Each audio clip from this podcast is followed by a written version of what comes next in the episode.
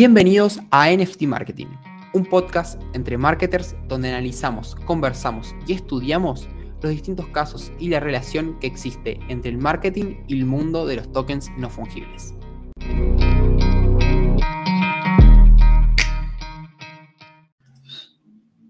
Hola a todos, ¿cómo andan? Bienvenidos a un nuevo episodio en NFT Marketing este podcast donde hablamos sobre los tokens no fungibles y la relación que tienen con el marketing digital, más que todo, que es un poco a lo que nos dedicamos día a día. Bueno, hoy estamos en, sería una entrevista, por así decirlo, pero no, estamos con, Toby. Eh, y nosotros dos, nos abandonaron. Sí, sí, Nachito, Nachito se, se encontró de viaje, al momento que escuchen este, este episodio y, ya Álvaro no podía, pero bueno, eh, el tema estaba y no, no era que no se iba a grabar, sabemos que, siempre se graba acá. Así que, que el episodio del día de hoy, olvídate, estoy, y estoy un poco medio mal de la garganta, así que bueno, cualquier cosa. Eh, estaban todas las, todas las situaciones, viste, como para decir, no, no se graba, pero bueno, eh, Siempre La, clave acá es la, consistencia y la, disciplina, como en todo. La constancia, El, episodio del día de hoy vamos a hablar sobre mm, Camila Russo y su libro barra película. Que bueno, nosotros estuvimos escuchándola en la, en la ESLATAM, su charla hablando específicamente sobre todo, todo este proyecto que, que, está muy copado. Así que bueno, vamos a ir tocando algunos puntitos y contándole a la gente que bueno, ya cómo es que Ethereum, los NFTs se están llevando a lo que es eh, la película, el cine. Em, exactamente, exactamente.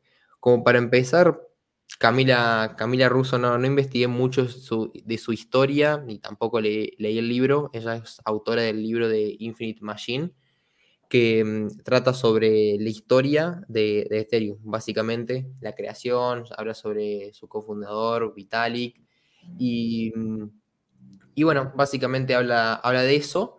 Y después, básicamente, hablando con su equipo, o sea, ella está, como posicionada, podría decirse, en el ambiente cripto. Eh, todavía, como hablamos creo en el episodio anterior, eh, todavía son muy pocos, o sea, la gente que, que, está es, podría decirse que es como una burbuja, porque en la isla TAM eran 4.000 personas y después no sé si hay más gente, no sé cuánta gente estaría bueno en Argentina que esté como metida en cripto. Justamente escuché la, la charla también de, Vicky, que es como la, la, una como jefa de producto de, Lemon, hablando sobre esta, esta cosa que largaron sobre los NFTs con la tarjeta, por si no lo sabían, básicamente a todas las personas que tenían la tarjeta de Lemon, eh, le asignaron un NFT gratis. Y ya hay como más de un millón de usuarios. O sea, bastante. Y únicamente le puede sacar la gente de Argentina. Y bueno, teniendo en cuenta que en Argentina hay más o menos 44, 45, por ahí un poco más, eh, es bastante. Creo yo que ya un millón de personas estén como, por lo menos tengan ese acercamiento previo a lo que es, obviamente, que es centralizado pero bueno, le abre la gente, le abre la puerta a la gente que pueda eh, básicamente entrar a lo que es el ecosistema cripto y ahora también a los, a los NFTs. Eh, ¿Vos querés opinar algo todavía? No te quiero. Viste, estoy hablando no, todo. No, de Lemon, de Lemon absolutamente nada. Bien, ¿y, lo de Camila? Eh, de Camila, fue una de las, de las charlas que a mí más, más me impresionó de, de Latam por un comentario que dijo en especial, que básicamente toda la tecnología blockchain y demás, si bien en, países como Estados Unidos o países de, primer mundistas es como que no, no va a ser la gran cosa, si es como que mm, algo más, no, entonces mm, no, no, es, no es revolucionario por así decirlo, y en los países así emergentes, más que nada de Latinoamérica, es como que realmente viene a plantear una, una solución a, a la corrupción, a estos problemas que siempre hay, con los gobiernos, a, darle esa, esa, seguridad que, las personas necesitaban, es como que esta tecnología realmente puede aportar eso que los países emergentes hace mucho tiempo necesitan. Y esa fue una de las cosas que más me dejó marcado, que dio, que dio en la charla y me voló la cabeza, porque, porque literalmente es así. ella es, es, chilena, creo que estuvo viviendo en, en Estados Unidos, si no me equivoco, lo que leí, y creo que también algo por Argentina pero es chileno. Sí, tal cual. Em, y que justo me llamó la atención eso que dijiste, que capaz que en Estados Unidos no va a ser una gran cosa.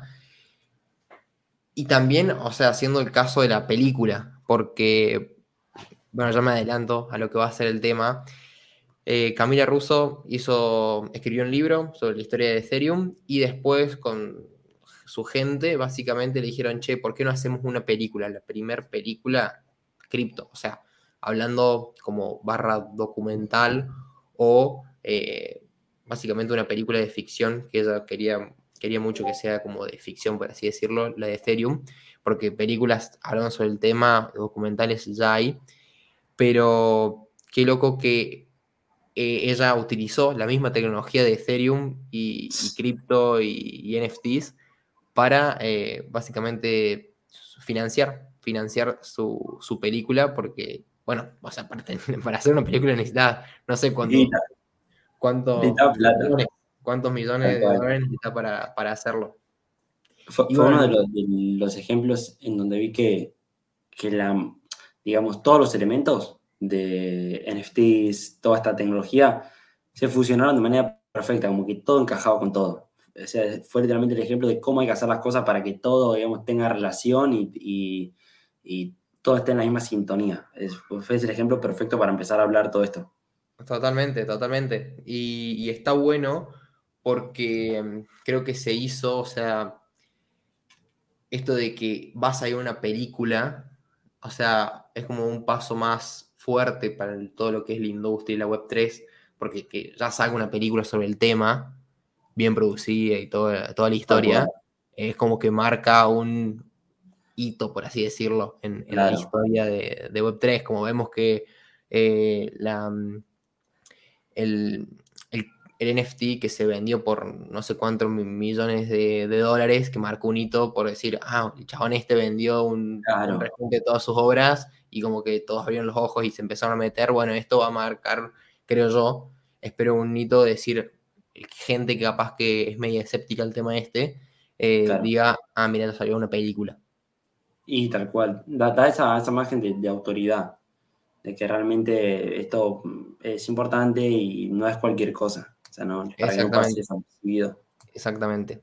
Así que bueno, contando un poco más en detalle qué es lo que, lo que hicieron bueno, Camila y, su equipo, em, empezaron a, o sea, dijeron, bueno, tenemos que financiar la, la película, ver cómo la hacemos, y dijeron, bueno, vamos a financiarla con NFTs y ellos buscaron a artistas emergentes de todo el mundo, tanto de, de, todo el mundo, de todos los continentes, Latinoamérica, eh, eh, Europa y demás. Creo que es de todo el mundo, si no me equivoco. Claro, lo, que habían hecho en realidad era, eh, tenían la idea de hacer la película, empezaron a buscar productores, se terminaron quedando con un productor que les, digamos, les ofreció esto de, participar en la película, también a ellos. Y lo que quería hacer Camila en la película era eh, por eso digo que todo está, tan, todo está en sintonía y muy bien sincronizado, porque al ser una película de, de Ethereum, lo que ella quería era que se, mm, se utilice tecnología justamente de Ethereum. Entonces, eh, una manera de financiar la película era eh, crear un NFTs y la idea era con la venta de los NFT financiar la película.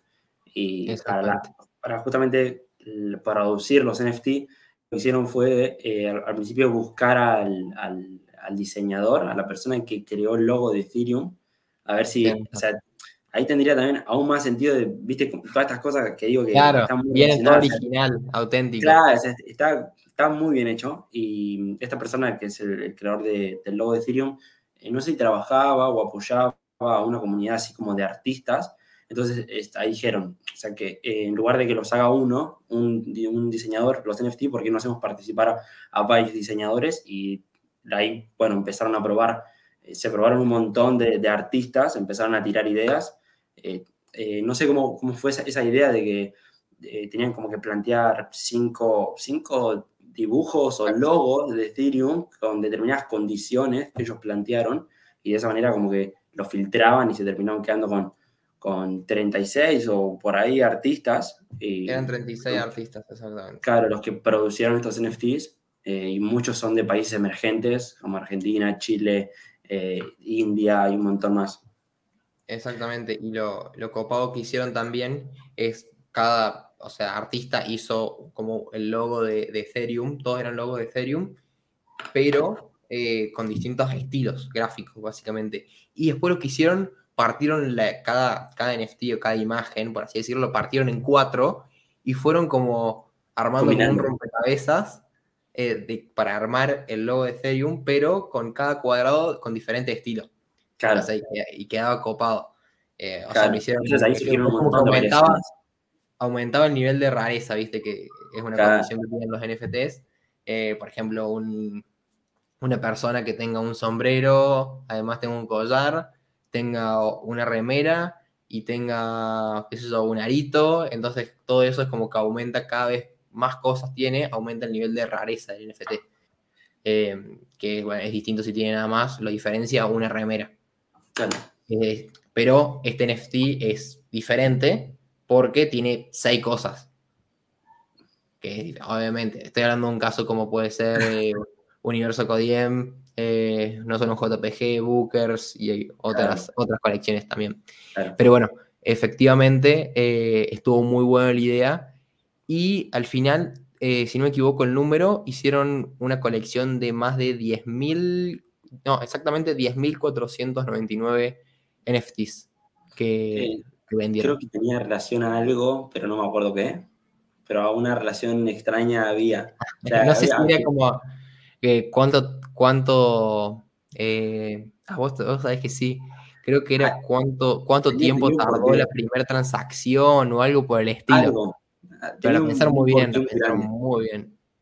Claro, y, eso que todavía falta, y lo, vamos a contar a lo largo del podcast, todas las cosas que faltan y por qué decimos que está todo muy bien integrado, eh, integrado y o sea, ahí sí te dan ganas de realmente de que algo así se haga.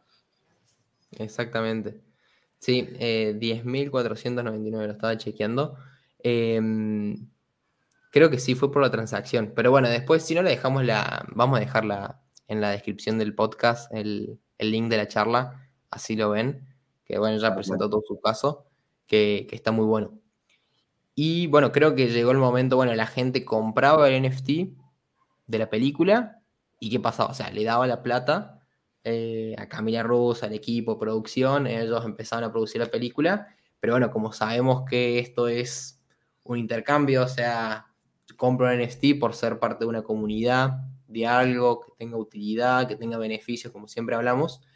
Em, ¿Sabes vos, Toby, cuáles fueron esas cositas que daban como utilidad ellos al poseer, a que vos, cuando vos tenés posesión del NFT, del, del NFT, eh, que podés em, lo, que habían hecho era como que un porcentaje, si no mal recuerdo, un porcentaje, digamos, de, lo que salió el NFT, primero iba al artista, o sea, para darle algo a cambio del trabajo que hizo el artista, entonces ahí motivó un montón más a las personas, más que nada porque el, trabajo visual, que es el, digamos, el, si bien la comunidad, la comunidad y el trabajo detrás y el porqué del NFT y todo tiene, tiene su peso, digamos, lo que vos te quedas o lo que ves al principio es lo visual, entonces que los artistas se lleven una, remuneración de su trabajo es bastante interesante. Y lo segundo es que todavía no, o sea, no lo habían dicho, pero iba a haber regalos para las personas que poseían los NFT. Y después terminaron revelando los regalos y era como, no me acuerdo, o sea, voy, a decir más o menos ahí al aire, eh, pero en la charla los van a ver a todos, pero también tienen mucho sentido con la película. Por ejemplo, uno, uno de, los, de las utilidades era que tu nombre aparezca en los títulos finales, en los créditos, en los créditos finales de la película. Eso, todo relacionado de vuelta, o sea, ves esa relación que hay. Eh, creo que otra era como eh, participar de la... De la premier. Eso, de la premier de la película. O sea, que básicamente yo siempre lo veo porque a mí me, gusta mucho lo que es Marvel y cinco días antes hacen la, la premier básicamente, pasan en el cine, la película, y van todos los actores, productores y demás, y bueno, que vos puedes ir ahí, está recopado. Eh, la, vas a ver antes que nadie, o sea, con los mismos actores, por así decirlo. Claro. Claro, claro. Y esos eran, había creo que uno más, pero no me acuerdo. Sí, la lista de créditos, em, bueno, invitación a la premier. Claro. Y No sé si algo más. Ah, creo que podrías, viste, como hay escenas post créditos o extras, como que vos podías aparecer como un Ah. extra. O sea, aparecer como un extra también en, en escenas, o también, viste, o sea, escenas que se filman en la calle, por así decirlo, y gente pasando atrás caminando, Claro. pero que vos aparezcas, que vos seas el que estás caminando por atrás. Claro. O sea, O podés sea- participar en una película, o sea, corta. O sea, Encima, alto. o sea, encima no de cualquier película, tipo una película Claro, que vos no, no. bancás, de, de un, de, un de un proyecto que vos bancás, eh, o sea, de vuelta, toda esa relación que vemos está muy bien hecho. O sea, Y bueno, más- y lo que por, también por eso pueden creo hacer- que queríamos traer el caso a hablar porque, o sea, ve- ves todo, toda esta, esta sintonía en todos los elementos que está muy bien hecho. Es que bueno, vemos, vemos acá porque hay como un gran triángulo, esto ya metiéndonos algo más técnico y concepto de, de los NFTs. Al momento de armar una colección o lanzar, hay que tener en cuenta por ahí tres cosas. Una es la tecnología, básicamente que es Ethereum, por así decirlo. Otra es el arte. El arte que, bueno, básicamente fueron artistas, contactaron al artista de, de Ethereum, eh, al que creó el logo y demás. Y el otro es el storytelling. El storytelling básicamente la historia que se cuenta. Está todo relacionado, si se dan cuenta, y los beneficios, las utilidades acompañan a eso. Entonces, eso al momento, bueno, si están haciendo su colección de NFTs o la están por largar, es importante que tengan estas tres cosas muy en claro. Y bueno, yo podría agregarle una, una cuarta que es, bueno, básicamente el marketing y la comunicación. Justamente estamos charlando con, con Toby hace un rato de qué importante es la comunicación y que podría ser considerada como un arma. Eh, si sabe- lo que sabemos comunicar, de la forma que lo comunicamos, podemos, o sea, nosotros lo estamos hablando con el tema de, de estafas, por así decirlo, pero poder as- hacer el bien o hacer el mal, por así decirlo. Tal cual. O sea, si comunicas un mensaje, las, las personas que comunican, que, que, tienen, que tienen autoridad en realidad, por ejemplo, no, no Camila Russo, sino en general cualquier persona que tiene esa influencia, eh, cualquier cosa que diga es muy importante, porque o sea, se puede usar tanto para un mensaje positivo como para transmitir algo, algo malo y al tener la influencia la gente lo va a seguir, entonces hay que tener mucho cuidado ahí. No, bueno, más en este tipo de, de criptomonedas, inversiones, que hay un riesgo más económico, por así decirlo. Una persona sale y dice, no, eh, Bitcoin va a ir, Bitcoin va a bajar o va a subir y personas que lo siguen y que ya lo, fue, lo fueron siguiendo. No, no, si lo dijo él hay que hacerlo, entonces vendo, compro y toman Claro. decisiones basadas en otras personas que si no, no saben bien quién es eh, o la persona capaz se confundió, no sé, eh, puede llegar a terminar mal la situación, por así decirlo. O Tal bueno, cual. lo mismo lo vimos con el caso de, de Luna eh, y, y UST, que bueno, básicamente la moneda se, se fue, a, se fue a cero y la gente no, no salió, los fundadores y demás no salieron a comunicar qué había pasado y eso aumentó, o sea, la desconfianza de la gente. Eh, por eso decimos que es importante la comunicación y la comunicación va ligada al marketing. O sea, qué marketing, qué estrategia de comunicación estás haciendo para tu proyecto de NFTs, eh, tu, tu empresa, tu negocio, marca personal también y demás. Tal cual. Bueno, también eh, creo que hemos hablado en el podcast de proyectos NFT que, que al final terminaron siendo una estafa, que desaparecieron, que, o sea, también esta tecnología puede ser, ser usada para, para algo negativo. Ah, totalmente.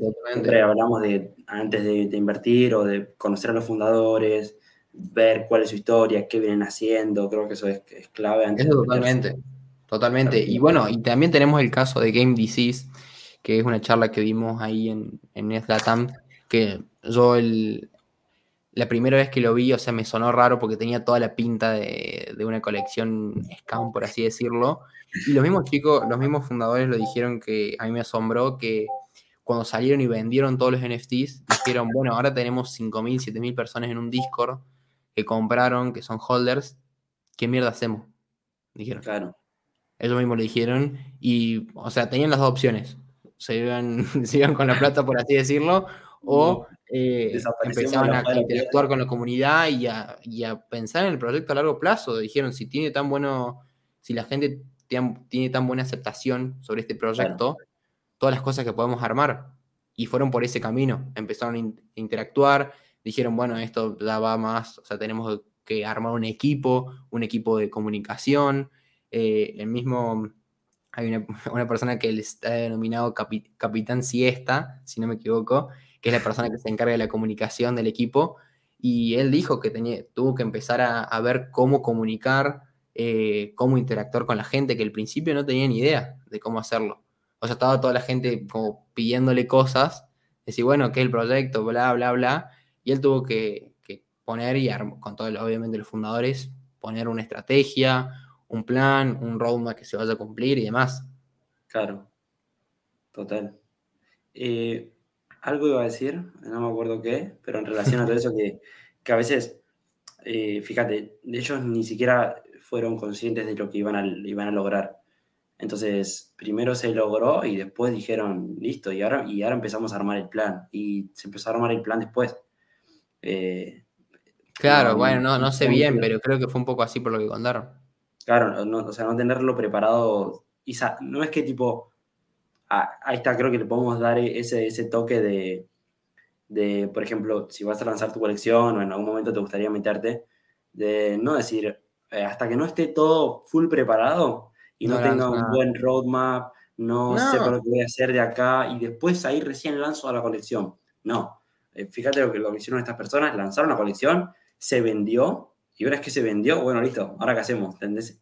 O sea, primero ver, realmente que, tuvo aprobación, que se vendió y después ahí empezaron a meterle más energía y tiempo a largo plazo, porque si no, de nada sirve empezar a meterle energía y tiempo a algo que después los lanza al mercado y no termina que tampoco, y eso lo vemos siempre.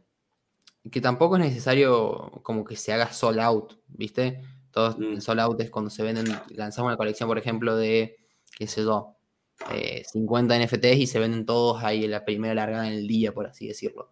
Tampoco es necesario eso, porque si dependiendo del marketing que hayas hecho la gente, eh, o sea, está, está bueno que se haga porque lo puedes probar rápido, pero si no, podés ir, o sea, largar la colección y vas a, medida que ya lo largaste y que se van vendiendo, vas haciendo el marketing y la estrategia.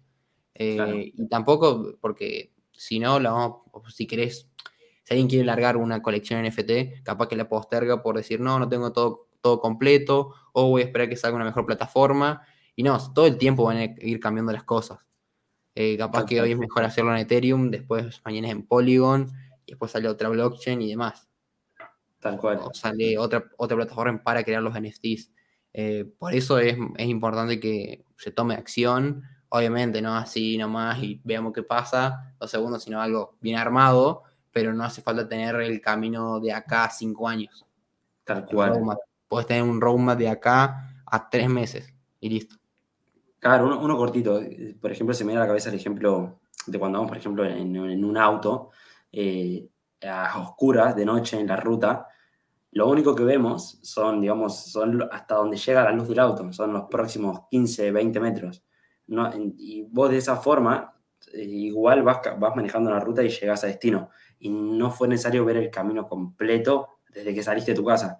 Lo único que, era necesario era ver esos, esos 20 metros que vas a recorrer al principio, los 30 metros, y una vez que lo recorriste, volviste a otro punto y volviste a ver otros 30 metros, y así llegaste a destino, y no, fue necesario ver todo el camino. Un paso a la vez. Un paso a la vez, totalmente. Totalmente. Y, bueno, vemos que ahí te meto una relación con Camila Russo que hizo, la, hizo el libro, y después, con lo del libro, surgió la película. No iba a surgir lo de la película, sino hacia el libro. Tal cual, tal cual. Y de hecho, Camila Russo en un capítulo del libro, porque me leí un, eh, como un resumen, una reseña de un usuario que comentaba que, había leído el libro, que por cierto, el libro está solamente en, inglés de momento y a fin de año creo que va a ser traducido a español. Eh, y bueno, básicamente comentaba, en el libro se comenta la historia de Ethereum, desde la adolescencia de, Vitalik hasta cómo surgió la idea, de por qué surgió la idea, cómo, cómo fue creando toda esta blockchain. Y una de las cosas que había hecho, o sea, antes de ponerse a, a crear y todo, fue lanzar un, un MVP, un producto mínimo viable, decir más o menos cómo iba a funcionar, lo que tenía pensado, y ahí empezó a levantar capital, porque fue aceptado por un montón de personas. Eh, y ahí se pusieron a trabajar. Después empezaron a buscar, bueno, cómo lo vamos a hacer, se empezaron a buscar desarrolladores y un montón de cosas, pero ahí de vuelta lo mismo. Eh, se hace un MVP primero, eh, un producto mínimo viable, vemos qué tal, si es aprobado, le seguimos metiendo energía y tiempo, y si no, bueno, eh, o sea, si realmente tenés ganas, claro, tal cual. O se optimiza, digamos, que bueno, ¿por qué no funcionó? ¿Qué cosas hay que hacer? Y vas, o, o no sabes si cambiar por completo el producto, que tampoco es malo, cambiar por completo algo, eh, eh, y ahí vamos a tener una relación con el marketing, que si te das cuenta que no funciona, no funciona. Hay que cambiarlo por completo o realizarle las adaptaciones necesarias para que funcione. Eh, y, a veces pasa mucho con el marketing, en las cosas que hacemos nosotros, que hacemos, más que nada nos enfocamos en pauta, y bueno, también en, la creación de, de estrategias digitales, claro, todo lo que es Instagram y tal, que si vos tenés una idea muy buena y le dedicaste mucho tiempo, por ejemplo, no, esta estrategia va a funcionar un montón. Me, estuve dos horas, dos días completos acá pensándola, va a funcionar. Y después la probás por un tiempo y no funciona y gastaste plata probándola, porque para promocionar algo gastas plata, entonces promocionás y no funciona y decís, la dejo una semana más y funciona. Estoy seguro que funciona. La otra semana más y no funciona. Y decís, la próxima, dame un día y funciona. Es como, no te apegues a una idea si ves que no funciona. Y, ya entiendo que le dedicaste mucho tiempo, mucho trabajo, pero si no funciona, no funciona. Hay que borrarla. No funcionó. Es tratar de sacar aprendizajes y ver hacia dónde, hacia dónde vamos. Pero es eso, no pegarse una idea. Creo que es clave. Em, había, mm, había una frase que estaba muy buena que es como rompe cosas, avanzar rápido, algo así. O sea que no, no te quedes 8000 días viendo esa idea. Y bueno, más que. Igual de todas formas, hay algo psicológico en, nosotros, en las personas, que es el famoso costo hundido. Que si ya sabemos que algo le dedicamos tiempo, plata y todo, es como que decimos, no, no, ya le dediqué todo ese tiempo, no lo puedo dejar ahora. Pasa eh, con muchas personas con, con carreras universitarias y demás, o proyectos, pero bueno, ahí vos tenés que marcar el, punto de que si vale la pena continuar o no, porque capaz que ya decís, no, la verdad que no, no sigo más, pero capaz que me queda, no sé, por ejemplo, leyendo un libro, me quedan 50 páginas, lo termino, pero ¿para qué vas a seguir leyéndolo si sabes que no te interesa y no te va a servir? O sea, dejar y aprovechar ese tiempo, el tiempo limitado, aprovechar en hacer algo que te guste o leer otra cosa. Tal cual, tal cual. Eh, ahí bueno, yéndonos un poco de tema, estaba, leyendo que lo de Camila Russo hay una, un beneficio y una utilidad que las personas que tengan, que sean holders de, los NFTs, van a tener como, no sé si algo relacionado a una DAO, no terminé de entender bien esto, pero creo que van a poder como votar o preseleccionar a personas que tengan cargos en una DAO para tomar decisiones en base a la película. O sea, o sea, capaz que dicen, bueno, che, metamos esta escena o eh, acá que en esta escena les parece mejor este efecto o este, y capaz que pueden votar la gente. No sé cómo, el, eh, cómo funciona. No sé cómo funcionará, pero la idea está. Se me ocurrió la idea que capaz que estaba buena. Eh, no, pero, está, está, bueno comentar eso. y me quedo, me quedo con, con, lo que dijiste, lo último. Más que nada, me está pasando. Sí, sí, porque el otro día estaba, estaba leyendo un libro y nada que ver, ya nos fuimos totalmente de tema, pero creo que está, bueno comentarlo. Estaba leyendo un libro y, y, era como que había comprado otro, entonces dije, tengo ganas de empezar el otro y este tipo ya terminarlo. Entonces dije, eh, o sea, ¿por qué realmente sigo leyendo este si le tengo ganas al otro? O sea, no le debo nada al libro, no, no tengo por qué terminarlo. Y entonces me alejé un tiempo, empecé el otro y y después el otro me hizo ganas de volver a este. Entonces fue como, no hace falta terminarlo y después, o sea, después empezar con otro. La idea es ir al libro cuando, cuando, cuando realmente querés algo, querés obtener algo, no leer por leer. O sea, ah, ¿qué puedo sacar? Ah, me falta, quiero entender esto. Y vas y buscas el libro y lo lees. Ahí en ese caso está bueno, pero hay algo que tal vez no nos damos cuenta, se me ocurrió, que cuando decimos, bueno, estamos leyendo un libro, eh, y decimos, bueno, no, yo lo dejo y paso a leer otro libro. La cosa es cuando no es, no es un libro y son proyectos o son ah. distintas cosas y lo relacionamos no tenemos en cuenta el placer que nos proporciona hacer eso y no sabemos si es por, básicamente por vagancia o porque no tenemos ganas de hacer eso, decimos, bueno, pospongo el, el sufrimiento, por así decirlo, en pos del placer inmediato. Y por ejemplo, no, no, este video no lo grabo, o no, no hago esta campaña, o no hago la colección de NFT y me pongo a ver una serie. Claro. Entonces creo que está bueno hacer esa, esa relación. Siempre, más que todo es ser consciente. Es ser consciente de la decisión que uno está tomando. o sea, si te estás diciendo, no, voy a ver un, capítulo de una serie, nada, bueno, anda y velo. O sea, uno no va a pasar nada, pero si todos los días estás viendo un capítulo de una serie y no estás haciendo las cosas que realmente tenés que hacer, chao. Claro, tampoco, tampoco.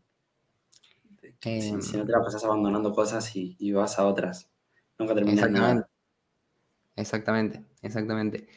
Eh, estaba viendo que, volviendo al caso de, Camila Russo, ya hay películas que ya estuvieron experimentando con NFTs. Eh, y hay una, no, la verdad no las conozco, pero las tengo acá y, las, voy a leer. Una que es. Stoner, mencionarlas. Eh, Stoner Cats, em, que básicamente vendieron 8, casi 8 millones vendiendo los, los NFTs que te daban como acceso a mirar los, los episodios. Y la película una, una serie, ya vos. Después está Deadpool 2, bueno, esa capaz que la conocen más de Marvel, que usó los, los NFTs como entradas, básicamente para las personas que iban a, verla en el cine. bueno, supongo que esto debe ser algo más exclusivo, capaz que la Premiere o algo por el estilo.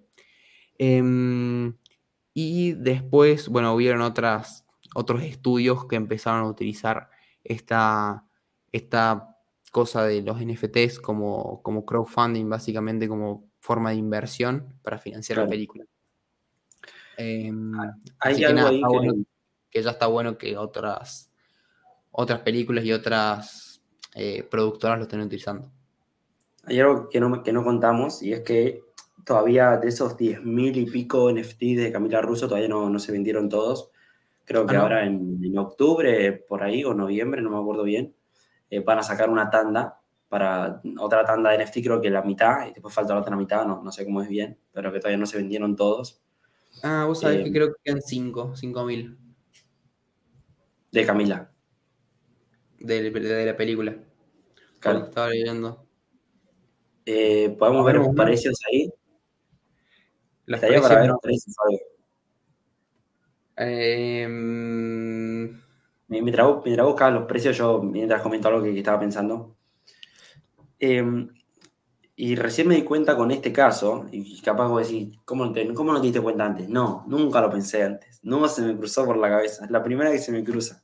El hecho de financiar algo con los NFT.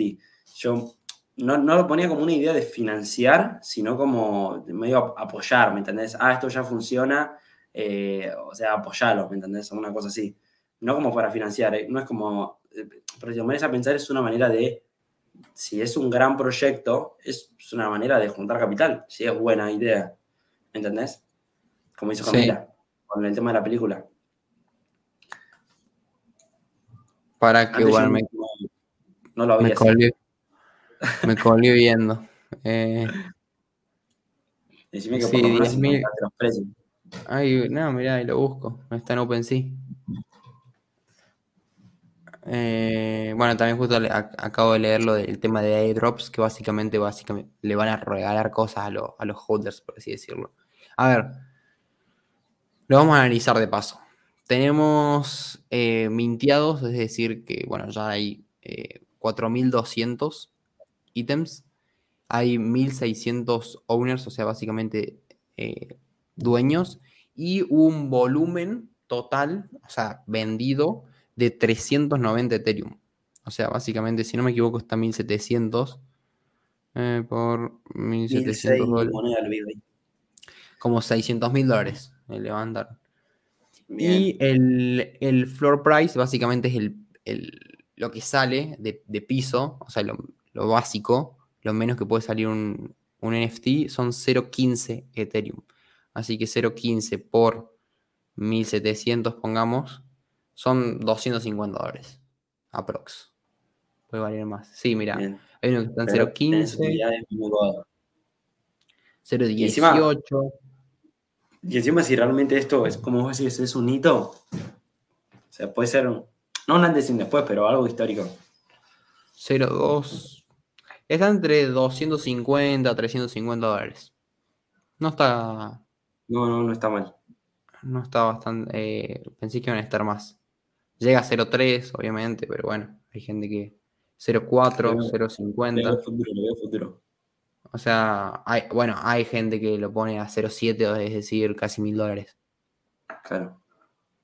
Pero bueno, eh, obviamente capaz que acá tengan que ver las, las rarezas, por así decirlo, porque capaz esos que se venden tienen más beneficios que otros.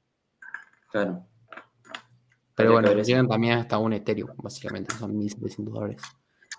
Eh, pero bueno, creo que, que la mayoría del caso estuvo cubierto, por así decirlo. No sé si quedó algo en el aire. Eh, no, en el tintero, nada, de mi parte, eh, nada. Ah, que Camila Russo, por si quieren todavía seguir escuchando de ella o de lo que hace y demás, tiene una, un- una página que se llama eh, Defiant, puede ser. Corregime, Fran, si me equivoco. Sí, eh, ahí trabaja su equipo ese. Eh, y básicamente es como una página donde hablan de DeFi, Web3 y tiene un newsletter, un newsletter para que te puedas suscribir y te llegan Ah, noticias. ahora me acuerdo. Me acuerdo Eh, que era empezar la charla de que si no están suscritos al newsletter, suscríbanse. Ca- Claro, por- no, no sé qué había dicho, como para no perderse dosis así muy interesantes o mantenerse siempre eh, actualizados. Está Sí. No, de hecho, hoy estaba, entré a la, la página, epa, entré, entré a la página de, de Camila y una manera que tienen de promocionar el, el newsletter es tipo, eh, a ver si lo encuentro, Eh, tenía un título, ah, acá está. Obtenga el boletín informativo de 5 minutos que mantiene, mantiene informados a más de 75.000 inno- innovadores criptográficos. Cosas acá como para agregar. Y es imposible no leer algo y pensar en marketing, pero estamos muy quemados. Entonces, primero, 73.000 personas. O sea, ahí ya te mete un tipo, son testimonios, son personas que están suscritas. O sea, hay 73.000 personas, ¿por qué vos no estás? ¿Sí? Eso te da, si hay 73.000 personas, por algo es. Y después, lo hace fácil y rápido. ¿sí? Vos no te vas a suscribir a un newsletter que te va a llevar un montón de tiempo leerlo. Generalmente la, la gente hace las cosas, y más cuando es una prueba, porque vos estás probando a Defiant, que es tipo la, la empresa esta de Camila Russo. Entonces, ¿por qué le vas a dedicar mucho tiempo? Por eso te comunican de que te mantengas informado en el newsletter que te va a llevar 5 minutos leerlo. Hacer algo fácil y rápido es lo que tipo, también comunicamos muchas veces nosotros en, en títulos o algo, porque es algo que va a mover a la gente a la acción, que va a ser algo fácil y rápido. Lo que quieren todas las personas, cosas fáciles y rápidas. Todos queremos eso, ¿no? Incluyendo resultados. No, no me pongas que algo me va a tardar tiempo, va a ser lento, no, no quiero eso. Tal cual. Tal cual, Eh, tal cual. Bien, buenísimo. Creo que estamos por el episodio de hoy, creo que salió, salió copado. Eh, siempre dándole un, un toque. Metimos algunas, algunos tips marketineros. Claro. Así que bueno. Bueno, si tienen algún otro caso así, eh, como el de Camila Russo con la película o alguna otra colección eh, que, que nos quieren recomendar para básicamente analizarlo o hablar sobre su, su utilidad con los NFTs, su, su estrategia de marketing, eh, estaría bueno, estaría bueno. Y también, bueno, capaz analizar algo más. Podríamos meter algún episodio full marketing. eh, Claro. pero hablando de, de- de Web3. Eh, así bueno, si les coparía, no, nos mandan un mensajito en, en NFT Marketing, guion bajo ahí en, en Instagram, eh, o nos hablan al, al- al privado a cada uno, no, no hay drama con eso. Así que bueno, eh, ¿vos algo para cerrar? ¿Toby? Eh, nada, que valoren el, valoren el podcast en Spotify. Con las cinco Eh, estrellitas nos, sumaría- nos sumaría y- banda. Eh, y bueno, no se olviden también de compartirlo eh, con su comunidad, con su gente cripto.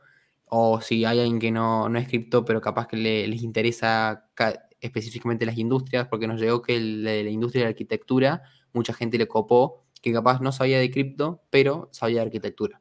Así que es como un nuevo, un nuevo mundo relacionado a su mundo actual, por así decirlo. Así que bueno, tampoco no, no se olviden de suscribirse al canal de YouTube y seguirnos en Instagram, donde bueno, ya estamos un poquito más activos subiendo contenido. Así que bueno, nos vemos en el próximo episodio. Próximo martes, pre-cumpleaños, porque literalmente al otro día es mi cumpleaños, así que no puede faltar ese episodio. Ah, me gustó, me gustó. Ese, va a ser mi regalo. Perfecto. Estamos. Nos vemos, gente. Nos vemos el próximo martes. Vamos arriba.